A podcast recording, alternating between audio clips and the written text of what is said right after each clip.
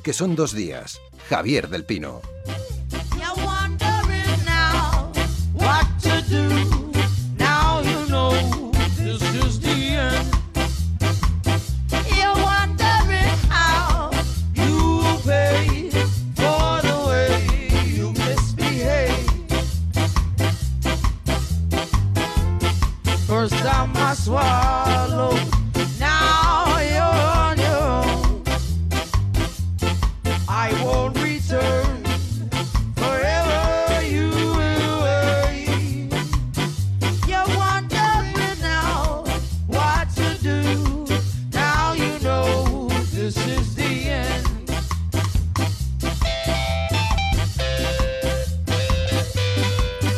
Buena semana para tener a nuestros humoristas gráficos, semana donde los eh, símbolos son importantes, donde la disección de la actualidad puede dar miedo a, más de uno, ¿no? Siempre decimos que no hay mirada más inteligente, más afilada que la de quienes tienen que resumir en unos pocos eh, trazos maravillosos muchas veces el significado y el significante de lo que está pasando.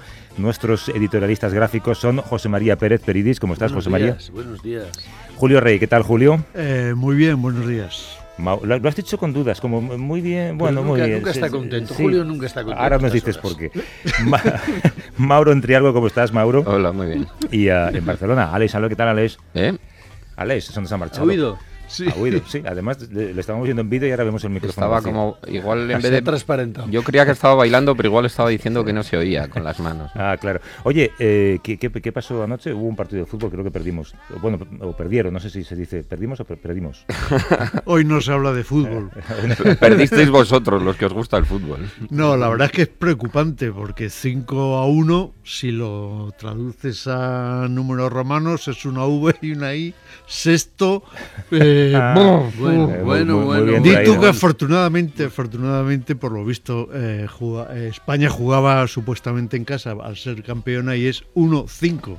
Ah, no 5-1, entonces ya eh, lecturas metafóricas. Si llega a haber ganado y ocuparía más en las portadas, que era lo que querían, y lo de la privatización de AENA se vería menos, ¿no? no, no, les ha salido bien. Sí, porque eso tiene cierta nevosía. Ahora hablamos de eso. No, pero fíjate, para Holanda es impresionante. Yo no me imagino titulares. Holanda, eh, Flandes, tiene un, tuvo un contencioso con España, bueno, con, los Austrias, ¿eh? Pero hace tiempo de eso. Hace mucho tiempo. Desde los Flandes, no, hace tiempo. El, el, el tema del Duque de Alba y la ocupación de los tercios y la lucha por el mar en las Indias ocupa todo el imaginario, o un gran parte del imaginario épico de Flandes, de, de, Holanda. Fíjate, hay una, a, los niños en el tiene un héroe, un héroe que se llama Pihan, Pihan. Y tuvo una canción que dice, Pihan, Pihan, tú solo destruiste, destruiste la flota. Una, un, un pirata o un héroe holandés se mete en una bahía, creo que en Venezuela, o, y destruye él solo con unos barcos toda la flota, 5-1. Y hoy me imagino que todos los titulares. Ahí queríamos llegar. Todos los titulares. Todos los titulares, porque si no, no llegábamos Las metáforas. No, pero de verdad, para Holanda, el, el ganar a España siendo campeón lo van a llevar a esa gesta histórica de Soere que tiene una canción en los colegios como la de Mambrú, pero distinta. Está, resumiendo de manera histórica el clásico no, nos quieren, que es que no nos quieren. Que es de verdad, o sea, y Holanda eh, en relación con España tiene ese elemento, es un enemigo lejano. Bueno, enemigo, ahora hay una relación entre la gente, y, pero siempre sale en las conversaciones con los holandeses aquella erosidad de Pihain.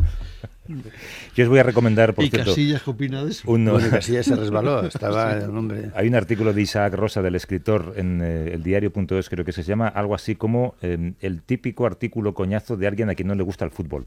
Y es, y es, es maravilloso, porque el, tipo eh, un poco eh, hace un listado de las cosas que le van a decir por escribir lo que escribe, pero está muy bien leerlo, está muy bien leerlo, yo os lo recomiendo.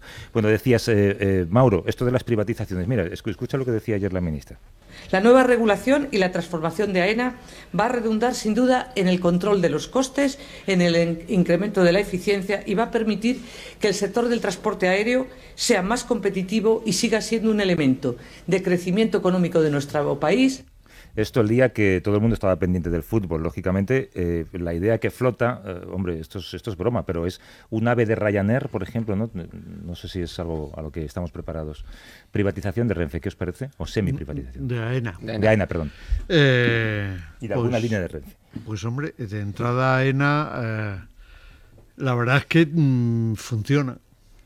Lo cierto es que funciona, ha tenido beneficios. Eh, el ejercicio pasado, 800, eur- 800 millones de, euros, que en tiempos de crisis no estaba nada mal. El problema está en que normalmente las administraciones eh, mm, la recargan eh, de, obras, se hacen presupuestos, esos presupuestos se duplican y entonces entran en pérdidas.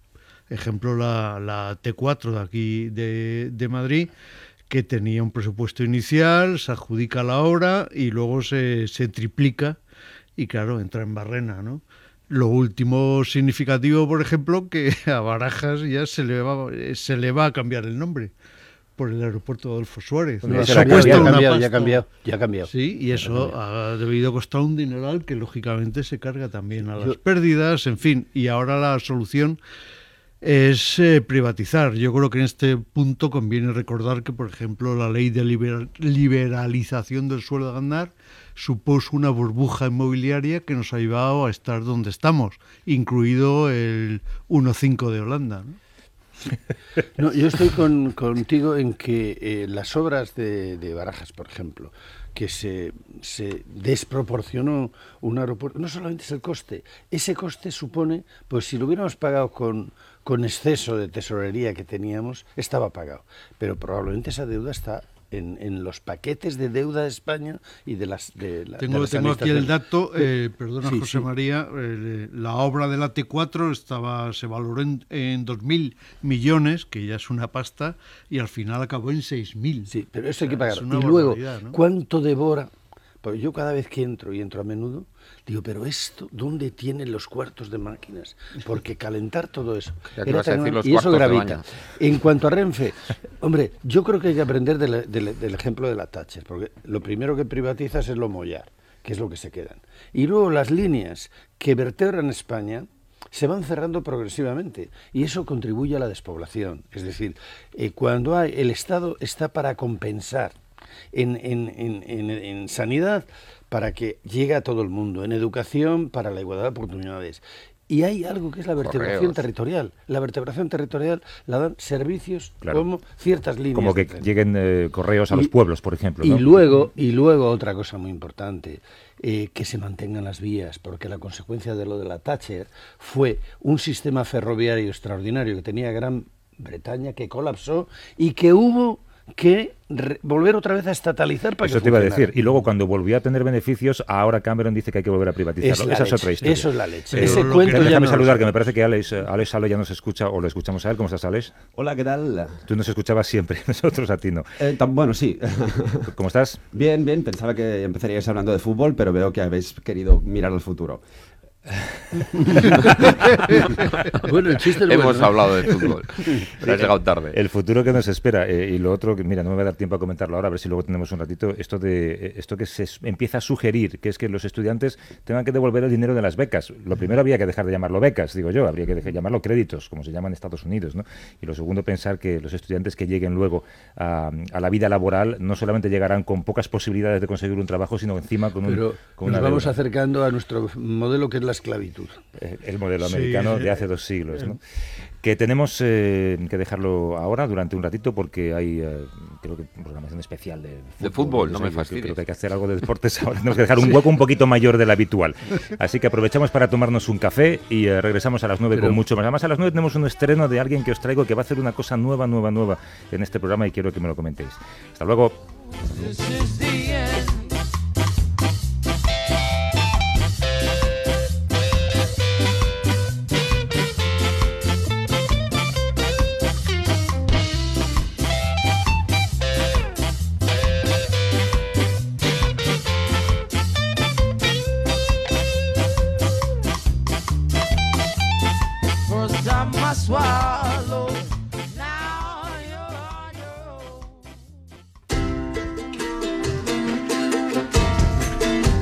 Que son dos días. Javier del Pino.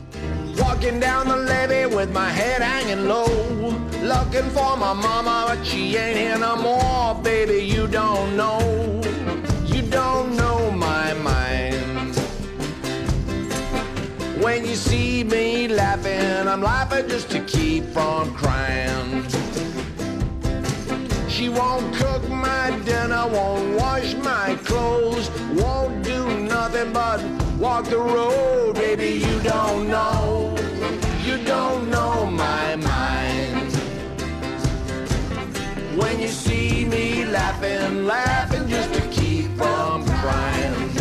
Estamos en A Vivir, que son dos días, con José María Pérez Peridis, con Mauro Trialgo, con Julio Rey, con Alex Saló. Creo que con Alex Saló estás por ahí, ¿no, Alex? Hola, ¿qué tal? ¿Qué tal? Eh, eh, tú no estás aquí, Alex, pero en la conversación que teníamos ahora, José María está a dos privatizaciones de afiliarse a Podemos.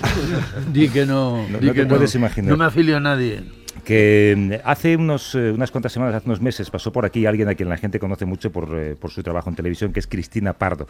¿Cómo estás, Cristina? Buenos días. ¿Qué tal? Buenos días. Claro, yo me di cuenta de que tú sabes, eh, o sea, yo, yo sé eh, de qué facción del Tea Party es Eric Cantor, pero me falta mucho de política española. Yo vi que tú sabes mucho de política. Y entonces pensé, eh, ¿por qué no hacemos un diccionario de política? Y que Cristina nos De lo vaya a que explicar. queda de política, de lo que nos queda, exacto. Eh, y entonces te propuse una cosa, que es que yo te lance un término cada semana y que tú me expliques en qué consiste ese término en la política española. A ver si así entendemos un poco mejor lo que pasa. ¿no? Y tú dijiste eh, locamente, acepto. Sí, ¿Estás segura de que quieres hacer esto? sí, hombre, a pesar de que sea madrugada para un sábado, pero sí, sí. Para gente como vosotros. ¿no? Eh, lo vamos a llamar Diccionario de Conceptos Políticos eh, y vamos a empezar por un concepto que es, es, eh, complicado y que tiene mucho que ver con lo que ha pasado esta semana. Es el concepto disciplina. ¿Empezamos? Empezamos.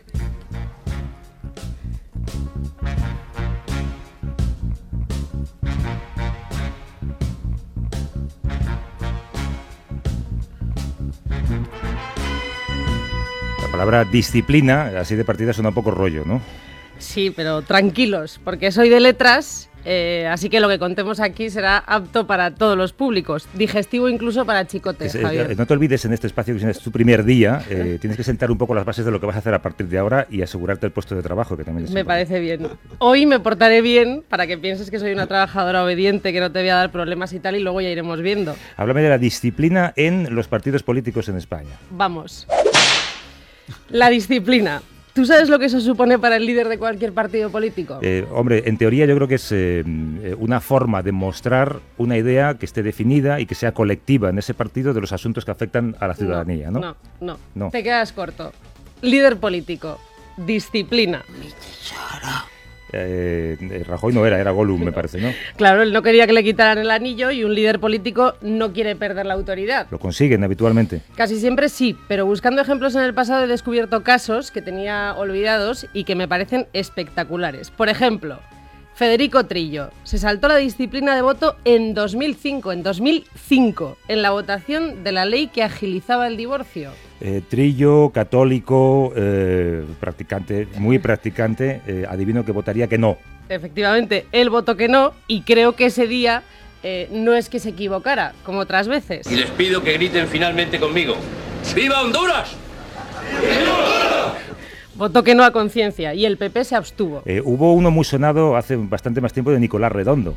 Sí, es muy curioso lo que ha pasado cuando los sindicalistas metidos a diputados se saltaban la disciplina de voto. Nadie quería cabrear a los sindicatos, así que Redondo en el 85, en tus tiempos del Pino, votó en contra de la reforma de las pensiones, pero no fue sancionado. Eso sí, el entonces ministro de Trabajo, Joaquín Almunia, le puso a caldo. Eh, yo era muy joven entonces, pero, pero eh, recuerdo que Nicolás Redondo dijo eh, eso de que él, él no podía votar ese tipo de cosas. Almunia le respondió, es que los sindicalistas nunca deberían meterse a diputados. Pero es muy curioso, eh, Javier, porque Almunia trabajó en la UGT antes de entrar en la dirección del PSOE. Qué vueltas da la vida, oye. te, te estás eh, separando un poco, eh, Cristina. ¿Qué has querido decir antes con eso de que no fue sancionado? ¿Hay sanciones para los que incumplen la disciplina de voto? Sí, cada grupo tiene su manera de funcionar, pero normalmente a los díscolos les quitan del sueldo entre 200 o 600 euros en función de, de lo importante que sea el tema. Por ejemplo, si la iniciativa es para condecorar a una Virgen, eh, Santísima del Amor,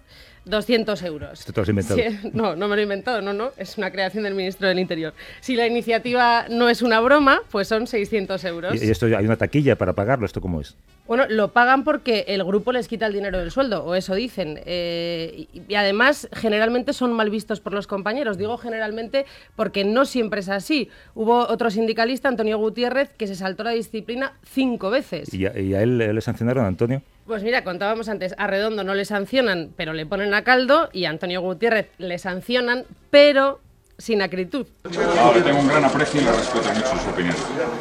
Gracias, señor. Tengo un gran aprecio por Gutiérrez, por lo menos no se enfadó Zapatero. No, ¿no? Zapatero no tenía tiempo para enfadarse, estaba ocupado negando la crisis. Eh, eh, Rubalcaba, ¿qué tal, eh, ¿qué tal le ha ido a Rubalcaba? Pues no te lo vas a creer, pero esta semana ha sacado el látigo y resulta que todavía manda un poco en lo que queda del PSOE. Yo soy republicano. Madina Muñoz Eduardo. Sí. Eduardo Madina obedeció con la ley de abdicación. Solo, solo tres se saltaron la disciplina de voto en el PSOE, ¿no? Sí, pero hay que tener cuidado porque eso no significa que el grupo parlamentario del partido pues eh, sean un remanso de paz. Te recuerdo que hace unos meses solo tres diputados del Partido Popular votaron a favor de retirar su propia ley del aborto. Solo Pues- tres. pues sí se tiraban eh, los trastos entre ellos a la cabeza en público. Y tanto que sí. Tenéis mi palabra y mi compromiso personal que no habrá ni un insulto, ni un grito que desde luego a este ministro le vaya a hacer abdicar de cumplir el compromiso que adquirí con el presidente de gobierno. Hay algunos puntos que sin duda alguna son controvertidos. A ver si es que el más centrado del PP soy yo y los demás están un poco confusos con este tema.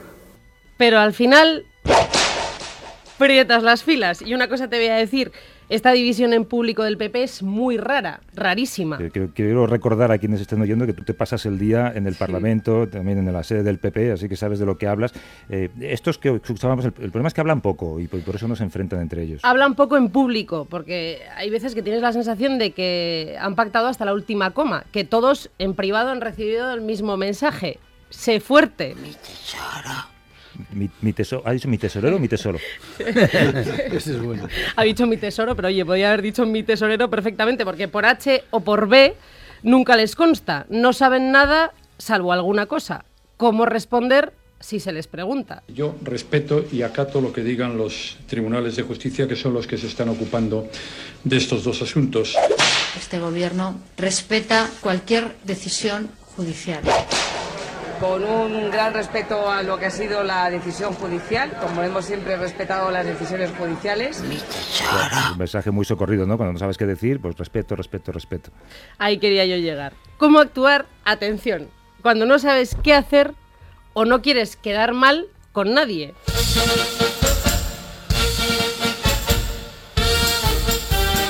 Esto es música de circo, a ver a dónde me llevas con esto. Es, es claro que hay en el circo contorsionistas, pero solo en el circo. No, en el Congreso también. Durán y Lleida, Josep Antoni. Abstención. Claro, eh, tú quieres votar sí, pero tu partido parece que se por el no, al final ya, pues ni para ti ni para mí. Abstención. Claro, Durán y Lleida es muy de acrobacias. Esta semana solo ha amagado dos veces con dimitir, dos en una semana. Eso es muy como- poco, eh, para él. Como decía alguien en Twitter, Durán dimite, pero Lleida no. Eh, te traigo dos ejemplos más de cómo se valora la disciplina en los partidos. En el PSC, cuando todavía existía el PSC, Recuerdo esos tiempos, sí, es verdad. tres, tres diputados díscolos acabaron castigados en la última fila. Hay que aclarar que eran el Parlamento, ¿eh? no, no eran un colegio. Eso es. Y luego está Podemos, que es el partido de Pablo Iglesias. Pero se acaba de nacer. Cinco Hace meses nada, tiene. Sí, sí. Pero por lo visto elegían este fin de semana al grupo de trabajo que organizará la asamblea para dar forma al partido y las bases querían alternativas, participación, no solo la lista de, de iglesias. Y al final eh, se presentó una segunda lista. Sí, y hay que se preguntaba estos días. Bueno, ¿podemos decir entonces que en este partido existe ya... Precisamente esa casta política que toma decisiones Oye, yo hacía por lo menos un día que no oía esta frase, o sea que yo voy a pedir que la pongan otra vez, por favor. precisamente esa casta política que toma decisiones. Eh, ¿Cómo explica esa división interna tan temprana? Bueno, dicen que, que el debate forma parte de la esencia de la organización, le han restado importancia, al menos ellos, porque otros han querido ver aquí el embrión de que Podemos terminará con los mismos problemas que los partidos de la casta. Conclusión. ¿Cómo son de libres los diputados, Javier? ¿Qué margen de maniobra tienen los miembros de los partidos? ¿Qué poder de decisión tienen? ¿Dónde mandan? El mejor resumen es este que hacía un día una diputada de Amayur. En mi coño y en mi moño mando yo, y solamente yo. Cuando se pone se les entiende bien, cuando quieren. ¿eh?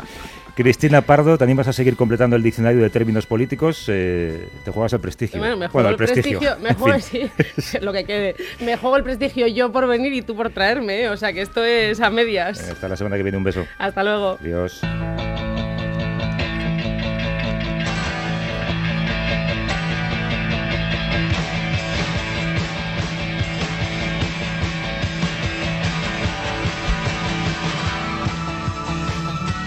Alex, tú no querrás hablar de Durán y Lleida, ¿no?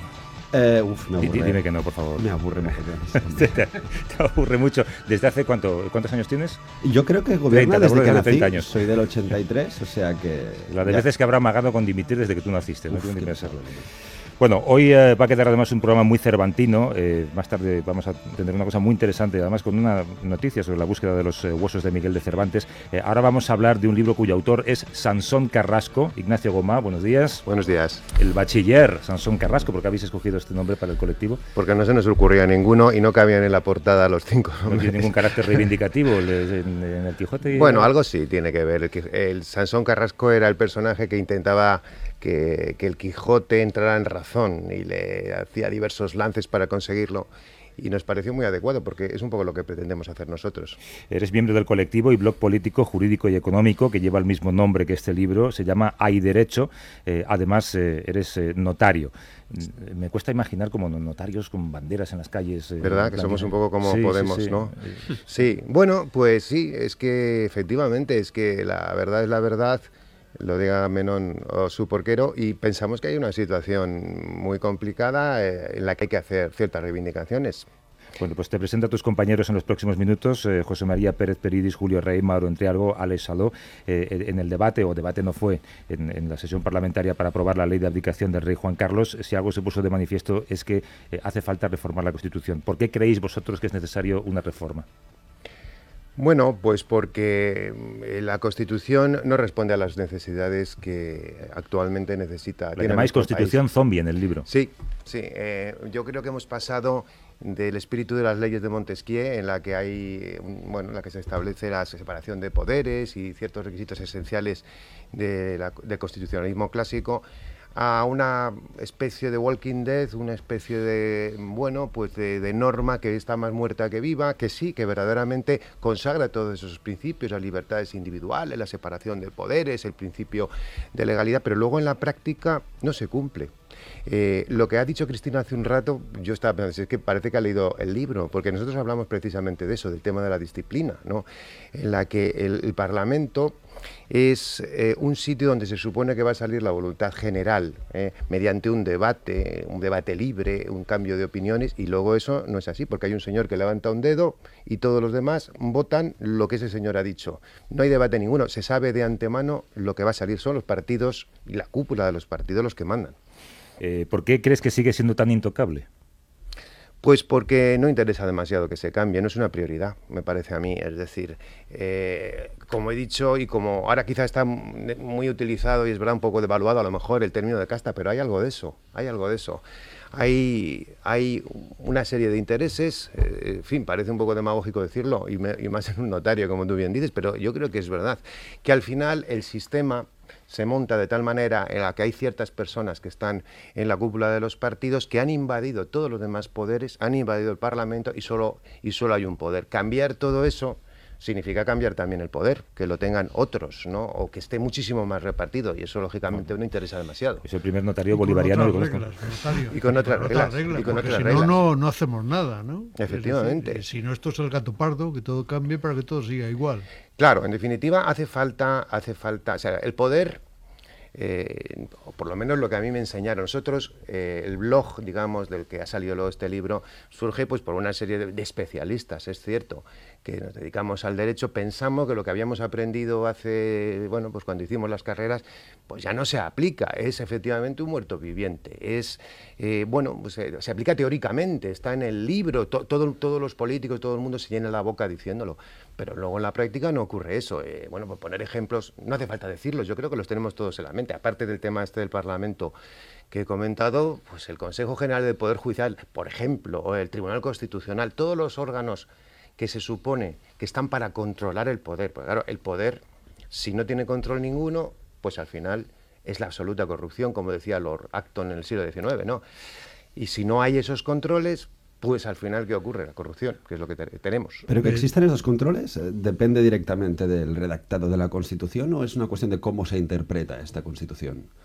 Bueno, al final es lo que decía, la Constitución, digamos, eh, formalmente está bien hecha, es decir, eh, dice lo que, lo que tiene que decir, aunque eh, luego en la práctica eso no se cumple.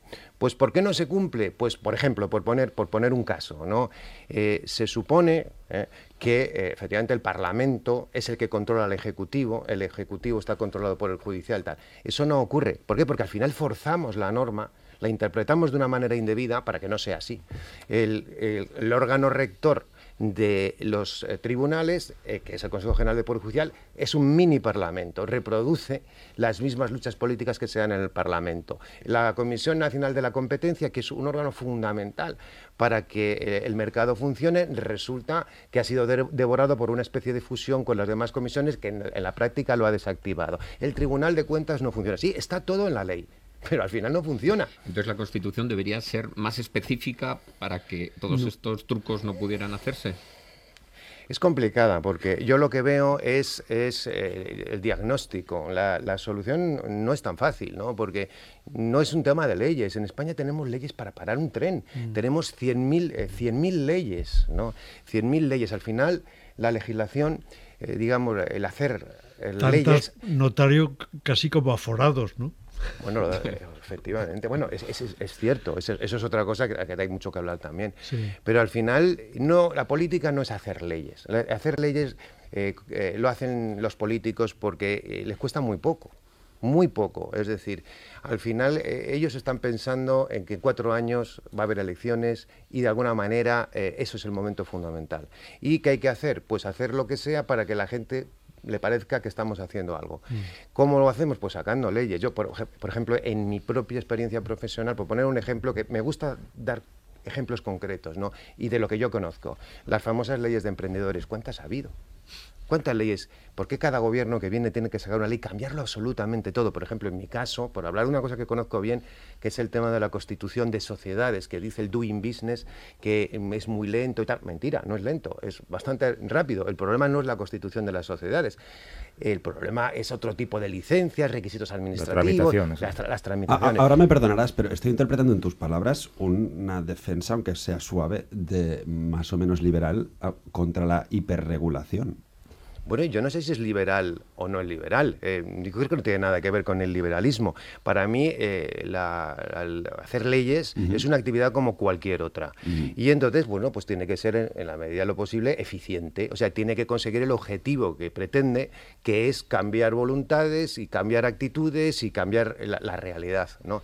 Entonces, haciendo muchísimas leyes, a, a lo mejor sí, pero esa no es la cuestión. La cuestión es poner el dedo en la llaga, aquello que realmente funciona. Si tú en la constitución de sociedades, por ejemplo, haces una ley en la época de Zapatero, luego haces otra, luego haces otra, la haces deprisa y corriendo, no derogas lo que hay a- anteriormente, no se sabe muy bien, qué- muy bien qué ley se aplica, no se sabe lo que hay que cobrar por ello, no se sabe nada, pues oye, lo que estás creando es un caos. Cuando Pero- además tocas una materia, perdón, tocas una materia que funcionaba perfectamente. Sí, te pones una medalla, pero Hace, hace bien pocos eh, hemos comprobado cómo funcionan esos niveles este país. Se ha improvisado de la noche a la mañana una ley de abdicación, por ejemplo. ¿no?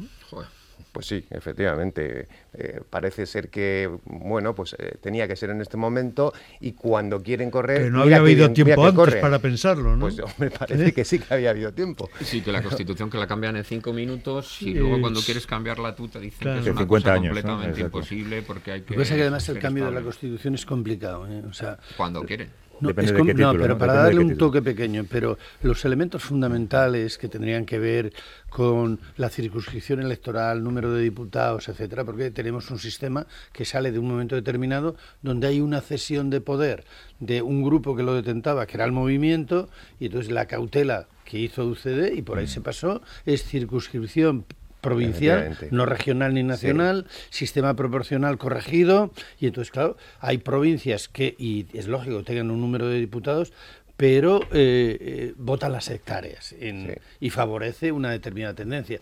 Hay, para, para reformar la Constitución, lógicamente, hace falta un número de diputados, pues no puede estar cada gobierno que te la cambie. Y entonces, no hay ahora mismo consenso entre los dos grandes partidos porque el PP, que no estaba AP en la Constitución, bueno, estaba, votó lo que votó, pues mm, se ha agarrado a la Constitución Claro. desde hace muchos años, se ha abrazado a ella. Sí. Y entonces no hay posibilidad, si no hay tres quintos o no Sí, sé. sí. Bueno, pues Mm, ese, sí, ese o número sí. no se da y no se va a dar para nada. Pero co- coge, eh, hemos hablado de la parte que les eh, corresponde a los gobernantes por su responsabilidad, eh, responsabilidad. Ahora coge la información del día, ¿no? Lo hemos comentado hoy, por primera vez desde que existe Renfe, otra compañía privada va a explotar el transporte de pasajeros en la línea Madrid-Valencia, en el AVE incluso, Perdón, AENA. perdón, director, la información del día es el 1.5 de Eh, privatización de AENA, eh, se sugiere eh, que las becas universitarias se conviertan en créditos. Frente a esto, vosotros en el libro decís que existe una responsabilidad de los ciudadanos para impulsar que estas cosas no pasen Claro. y que los ciudadanos no ejercen esa responsabilidad. ¿Por qué? Pues porque, eh, eh, por lo mismo que decía antes, porque no todo es eh, cambiar las leyes. Es decir, al final, eh, como te decía antes, eh, nosotros hacemos aquí un diagnóstico, ¿no? Y no tenemos la solución, porque nosotros pues, somos unos juristas y, ta- y tratamos de, ver la realidad desde nuestro punto de vista y generalizarla. Al final, es lo que decía antes, si las leyes eh, las podemos cambiar, pero si luego no las cumplimos, si luego no somos capaces los ciudadanos, porque en definitiva lo, que nosotros hacemos aquí es una apelación a, a la gente, ¿no? Para que sea consciente de lo importante que son las cosas, que hay que participar, que no basta eh, salir a la calle, aunque hay que salir a la calle, yo creo que hay que salir a la calle, hay que manifestarse, hay que decir las cosas, pero hay que darnos cuenta de lo importante que es el principio de legalidad, cumplir las cosas y utilizar los canales que tenemos, utilizarlos de verdad, utilizar los canales que tenemos para cambiar, para cambiar las cosas, ser conscientes, intervenir, participar. Es, hay que cambiar el sistema por dentro del Pues sistema. fíjate que solo te escucha cuando a la gente solo la Es escucha cuando rompe contenedores, ataca a Sí. los bancos y se convierte en solo en público. Me encantaría Burgos saber y Barcelona. cómo dibujaríais vosotros una manifestación de notarios. ¿Os dibujaríais tra- trajeados? O... Evidentemente. El, el otro día Bueno, te hay de contaba, todo, ¿eh? eh, fu- fuera del micrófono te decía que una vez en Estados Unidos me hizo falta un notario y, Mm. y a la persona que me lo reclamó, bueno, pues dijimos, vamos a la papelería. Y era un señor que con un sello que te lo sí. hacía gratis. Es un sistema distinto. Yo los no haría en una ver. procesión con una pancarta que dijera Vivan las Sagradas Escrituras. sí, sí. Bueno, el libro se llama Hay derecho, la quiebra del Estado y de las instituciones de España, escrito por un eh, colectivo bajo el seudónimo de Sansón Carrasco. El bachiller eh, Sansón Carrasco nos ha acompañado uno de los notarios que lo firma, que se llama Ignacio Gomá. Eh, futuro líder de algún partido político, por Pues lo que acabo de quizá, ver aquí. ¿no? sí, sí, estamos, viendo ahí. Partido notarial español. Gracias, Ignacio. Un abrazo. Gracias. El PNE. Y a, y a vosotros, a Alex Saló, a Mauro Ontialgo, José María Pérez Peridis y a Julio Rey. Hoy un poquito eh, más estrecho el tiempo por culpa del fútbol, pero volveremos dentro de un par de semanas con vosotros. Un abrazo. Un abrazo.